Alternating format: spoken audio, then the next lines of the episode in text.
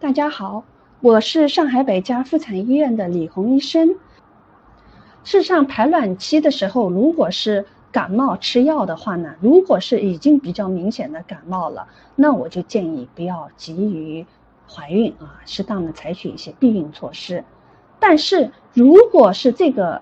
周期当中已经是怀孕了，那有要注意的一个问题，这也是我临床上碰到很多人在纠结的问题。事实上，有的时候这段时间的一个药物的一些刺激，呃，影响它是有一种全或无的一个呃原则，或者胚胎不好就流产，或者就是胚胎是好的啊，所以我跟大家分享一下。